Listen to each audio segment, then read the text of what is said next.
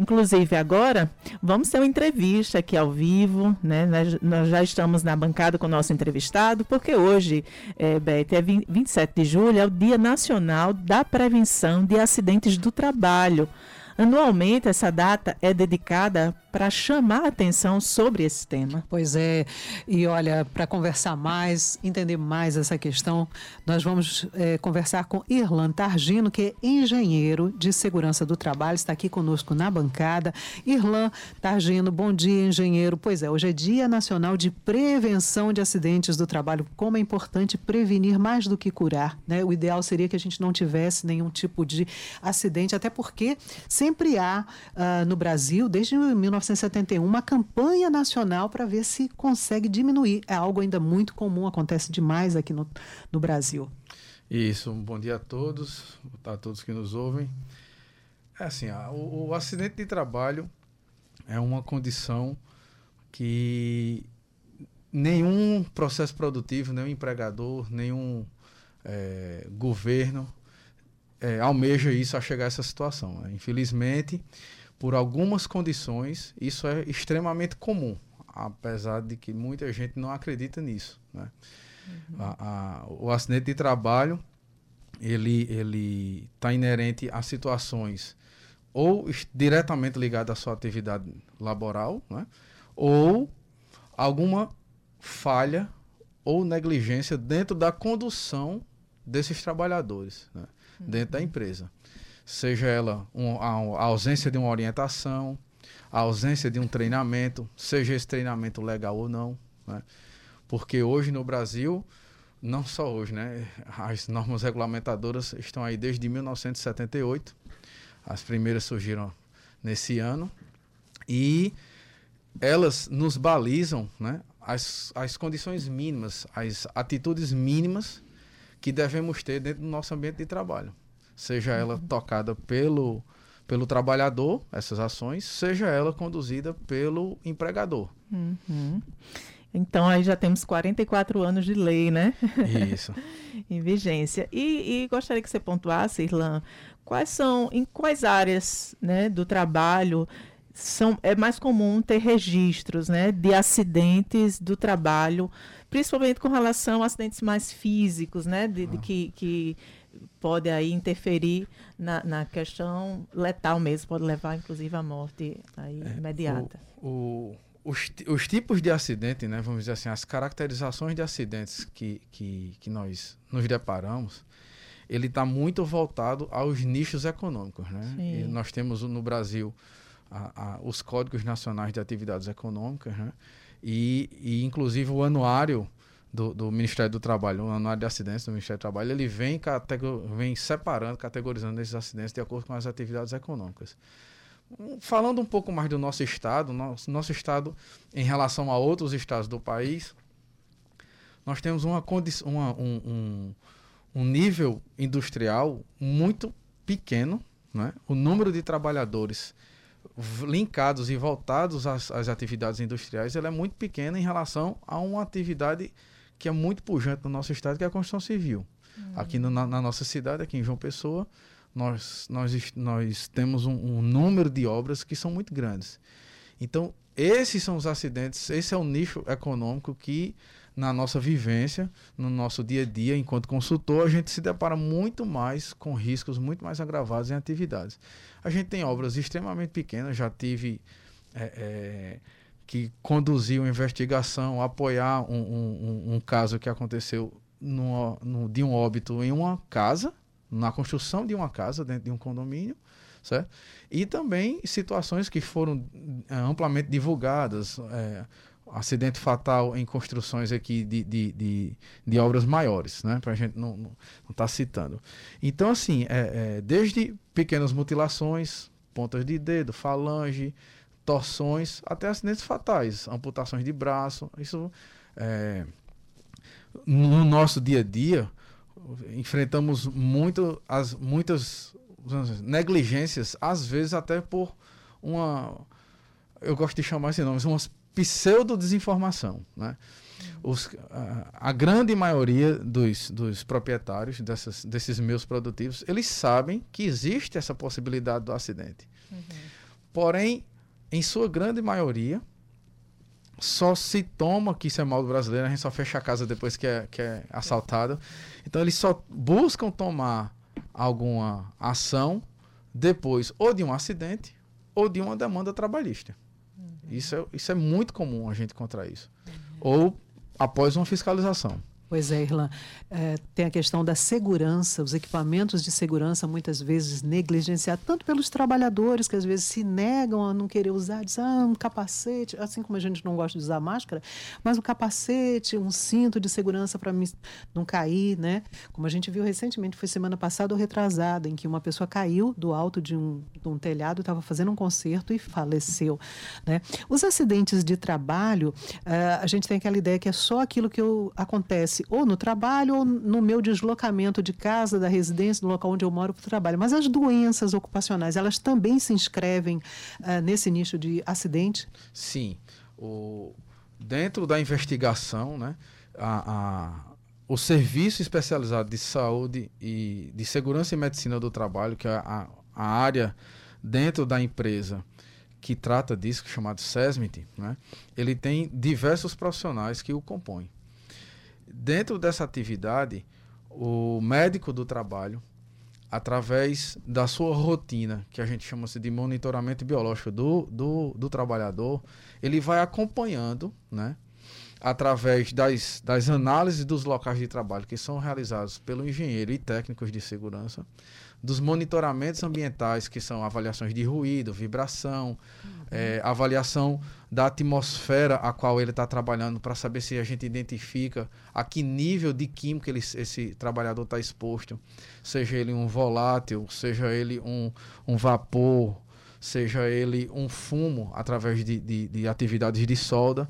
Então, com tudo isso, o médico do trabalho, dentro da sua rotina, ele vai acompanhando através dos chama de atestado de saúde ocupacional, o ASO, o mais comum, comumente conhecido como ASO, e esse ASO ele deve ser repetido dentro de uma periodicidade que vai ser determinado por esse profissional de saúde, que é o médico do trabalho, de acordo com o nível de risco que esse trabalhador está sendo exposto.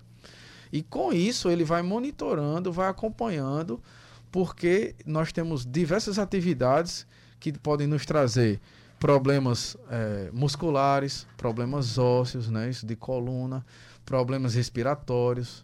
Nós temos substâncias que estão inseridas dentro de algumas atividades industriais, inclusive algumas acontecem aqui no, no nosso estado.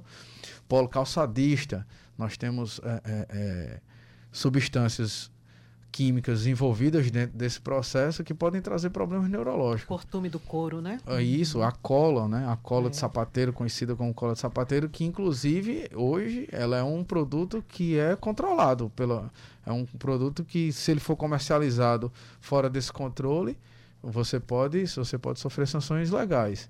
Uhum. Então assim, o, o a, a, figura do, do, desse acompanhamento, inclusive a NR7 que é a, é a, norma regulamentadora que nos baliza, né? Como eu falei no início, assim, o, o, o, na nossa desculpa, no início não, na nossa conversa aqui nos bastidores, é que as normas regulamentadoras elas são simplesmente uma base. Uhum. Elas estão ali para nos dar o mínimo do alicerce que a gente precisa seguir. E cabe a cada empresa, cada empregador, ela entender o quão é importante esse capital humano dentro da empresa dela. Se ela quer reter ou se ela, ela quer destruir ao longo do tempo. E essa doença ocupacional é uma doença que, diferente do acidente, como a gente viu, como que a gente sabe, ela não vem de uma hora para outra. Hoje eu estou bem, amanhã eu estou mal. Ela não vem. Ela, isso é uma coisa que você vai acumulando, vai acumulando, acumulando. Basicamente, a gente tem três tipos de situações. Eu tenho aquela onde eu vou e me acidento, e, e que existem níveis de acidente são muito mais, mais é, danosos e, e, letais, que aí já estão enquadrados dentro de uma da NR16, que seria os, as atividades periculosas. Aí eu, depois nós temos a NR15, que ela trata das atividades insalubres, que são essas que vão contribuindo para que a cada dia a gente vá. Eu estou ali trabalhando, é, soldando. Eu não vou adoecer, não vou ter um problema pulmonar, porque hoje eu soldei e amanhã eu vou amanhecer faltando ar. Uhum. Não é isso. Isso com o tempo a gente vai mesmo com o fumante, né? Ele não fuma um cigarro e Sim. tem um câncer de pulmão. Ele, ao longo do tempo, ele vai. Então, tudo isso a gente tem que ir tratando. Então, atividade, é, ações administrativas, como é, diálogos de segurança, para cada dia mais orientar, é, ações diretas no ambiente de trabalho. Eu colocar esse trabalhador dentro do ambiente mais ventilado, com sistema de exaustão, com iluminação é, é, correta, com uma bancada que tem uma altura correta, uhum. né? para que a gente não tenha um problema ergonômico. E aí, uhum. e, é, o, o que se deve ser feito não tem limite. Sim, é, é, como se a gente tivesse que identificar os potenciais de insalubridade, né, para aquele trabalhador, né, dentro daquele ambiente, e, é, é, Irlan. Isso, isso. Ah, com hoje também mais outra norma que foi que foi alterada, que é a NR 9 a NR1, existia um pseudo entendimento de que, de que o PPRA, o antigo PPRA, era um documento que eu fazia, eu chegava lá, identificava que tinha um ruído, colocava meu protetor auricular e ia embora. Hum. E isso foi sendo distorcido, porque o, o programa, como fala-se, é um programa de, de controle de risco. Hoje ele mudou a nomenclatura, saiu da NR9 para a NR1, e hoje ele chama-se de IPGR, é um programa de gerenciamento de risco. Ele deixou de ser um, um, um, um, programa limitado, estático, e hoje eu tenho que ter um acompanhamento contínuo. Eu fui lá, avaliei, identifiquei, mapeei esse risco, coloquei, hoje a gente chama-se de inventário de risco, controlo ele, tenho que depois das minhas ações, eu tenho que analisar o quanto esse risco ainda permanece de forma residual e eu tenho uma tratativa e aí a gente gira um PDCA em cima desse trabalho e tem que ter um acompanhamento contínuo. Seja de uma atividade simples, seja de uma atividade mais elaborada dentro do ambiente, entendeu? Então, uhum. e isso, isso é a base fundamental da prevenção. Uhum. É esse acompanhamento. Não adianta eu entregar um equipamento de proteção individual e dar as costas. Sim. Se eu não oriento, se eu não acompanho, se eu não fiscalizo, eu tenho que ter isso rotineiramente. Eu tenho que ter processos internos dentro da empresa que uhum. fomentem isso diariamente, diariamente. Eu acho que como a gente está falando sobre o Dia né, Nacional de Prevenção de Acidentes de Trabalho, é importante destacar o trabalho de quem atua né, nessa área dentro das empresas e, e também esse trabalho de conscientização, tanto dos empregadores como dos empregados. Né? Como é que acontece assim no, no, no, no dia a dia mesmo? Quais são as atividades elaboradas por essa equipe de segurança do trabalho dentro das empresas em específico? O papel das CIPAs. É. As CIPAs ainda estão bem presentes são utilizadas pelas empresas? Sim. Assim, o, o, a rotina do, do, da equipe de segurança do trabalho, de saúde e segurança do trabalho, há, há muitos anos, ela sempre foi, foi assim, identificada e diagnosticada pelo empresariado como um custo, desculpa. Como um custo, né? E graças a Deus isso paulatinamente vem sendo mudado, vem sendo conscientizado, porque a cada vez que passa, cada dia que passa, a gente entende que, que o maior bem dentro da empresa é seu capital humano. Uhum. Não adianta eu ter aqui a melhor máquina, não adianta a gente ter aqui o melhor sistema sonoro do universo se a gente não tem um, um bom profissional competente e saudável uhum. para que ele conduza todo esse processo. Isso Pode ser, nós hoje temos industrialização é, extremamente automatizadas, mas tem alguém que vai lá e vai programar aquilo.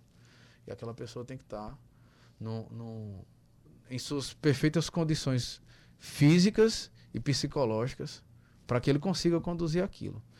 Então, isso vem, vem se mudando e vai está se tirando essa ideia de que a segurança do trabalho ela é um custo ela é um investimento agregado ao seu processo produtivo para que você con consiga manter sua equipe dentro do seu da sua condição mais favorável de produtividade. Isso é, uhum. é da mesma forma caminha a, as condições psicossociais. A gente tem que acompanhar tudo isso. Inclusive é previsto na INER 17. Então, através, como você me perguntou, através desses programas, uhum. de ferramentas de qualidade a gente vai identificando, vai acompanhando. Existe do mesmo jeito que a gente vai no médico, a gente chega lá, o médico vai pergunta como é a sua rotina, faz aquela anamnese. Uhum. Da mesma forma, a gente faz isso dentro do posto de trabalho. A gente chega lá e conversa. A gente conversa com o líder, a gente conversa com o trabalhador que está lá no posto de trabalho, a gente conversa com o gerente, a gente conversa com o dono. São, são quatro pessoas, são quatro falas, são quatro visões diferentes sobre a mesma atividade. Com isso, a gente vai montando um diagnóstico de tudo e aí vamos identificar é, máquinas, ferramentas, é, bancada, local de trabalho, ambiente, e aí a gente vai montando todas as, essas ações que a gente deve compor esse documento chamado PGR, e aí entra dentro desses processos. Ou no 5 porquês, e aí tem diversas ferramentas de qualidade para que você. O mais comum e o que é orientado hoje pela norma é um PDCA. Mas aí dentro dessas ferramentas, né, e, e equipamentos. Não é, não é barato, não é fácil a gente investir em segurança do trabalho. A gente tem equipamentos que são importados com a qualidade mais reduzida, que hoje está na casa de 3 mil reais para fazer uma dose de ruído, e a gente tem equipamentos que custam 9, 10 mil reais. Hum. Uma avaliação de vibração, um equipamento custa na casa dos 30 mil reais. Então, é, existe um custo, mas dentro do que todas essas ações podem proporcionar ao meu produtivo e ao trabalhador, e essa longevidade desse trabalhador e a longevidade do meu produtivo, né? a gente entende, nós da área de segurança do trabalho, engenheiros, técnicos, médicos, enfermeiros do trabalho, técnicos de enfermagem do trabalho, onde a gente se intitula Nós Prevencionistas, a gente entende que isso é um investimento na qualidade do seu meio produtivo. E como é que fica, Irlan, a, a questão da segurança do trabalho em tempos de pandemia com home office? É, isso foi uma coisa que foi muito, foi muito, foi muito conversado. Né? O, o, a, a, a grande, a, a, grande maioria não. As normas de segurança do trabalho, elas vêm balizadas em alguns termos. Aí. Estabelecimento, local de trabalho. Então, é, empresas, empresas que, como a gente conversou já, né, e que entendem que isso é fundamental para a, a, sua atividade profissional, algumas empresas se procuraram. Gente, nós vimos diversas, diversas é, reportagens sobre isso. A gente lê, tem alguma revista Proteção, que é uma revista muito difundida no, no, no país, a melhor publicação e mais acessível publicação de segurança do trabalho. Então tiveram diversas empresas que, um exemplo, está trabalhando em home office, tem, tem pessoas que têm o hábito em, seus, em seu momento de descanso ir lá abrir seu computador e ficar deitado na cama, vendo um e-mail, fazendo uma pesquisa de algum produto que está afim de comprar e alguma coisa. Para o trabalho, eu tenho uma jornada que seja ela de 6, 7 horas e 20, 8 horas, 9 horas, a depender do seu contrato de trabalho, que isso vai trazer um problema gigantesco. Então, tiver, algumas empresas elas investiram em mesa, em cadeira, e isso tudo acompanhando o que se determina através da NR17. Uhum. Então, ficou. Algumas empresas se preocuparam e investiram nessa parte, porém, a parte do que a gente falou de acompanhamento, de cheque, como é que a gente vai dimensionar uma equipe agora para que ele se desloque dentro de uma pandemia, dentro de um local que está todo mundo preocupado, e ele adentrar a casa do trabalhador para inspecionar. Isso ficou inviável. Uhum. Né? Então, isso foi uma preocupação que algumas empresas tiveram. Mas o trabalho de segurança do trabalho, ele não, não foi cessado, como você falou, as CIPAs. As CIPAs, elas tiveram, elas tiveram que serem, de, de serem flexibilizadas, as reuniões, a, os processos eleitorais foram alongados, para que isso não fosse deixado de lado. Isso, muito obrigada, Irlan. A gente gostaria de ter ainda mais tempo de desenvolver muito mais sobre esse tema, que é muito importante, né? Muito interessante. Os nossos ouvintes é, é, sempre é, nos dão uns feedbacks muito positivos, porque são temas do dia a dia, do, do cotidiano da grande maioria das pessoas nos dias atuais, principalmente em meio à pandemia, né? Em tempos de pandemia, a gente tem toda uma nova configuração, como você começou aí a, a trazer para a gente. 7 horas e 24 minutos. Muito obrigada pela sua disponibilidade em vir aqui e até uma próxima oportunidade. Eu que agradeço pelo espaço e que a gente consiga cada vez mais proteger as pessoas que estão ao nosso redor, né? Que todos os trabalhadores também são pais, são filhos, são irmãos estão, são entes queridos nossos. Muito obrigado e um bom dia a todos.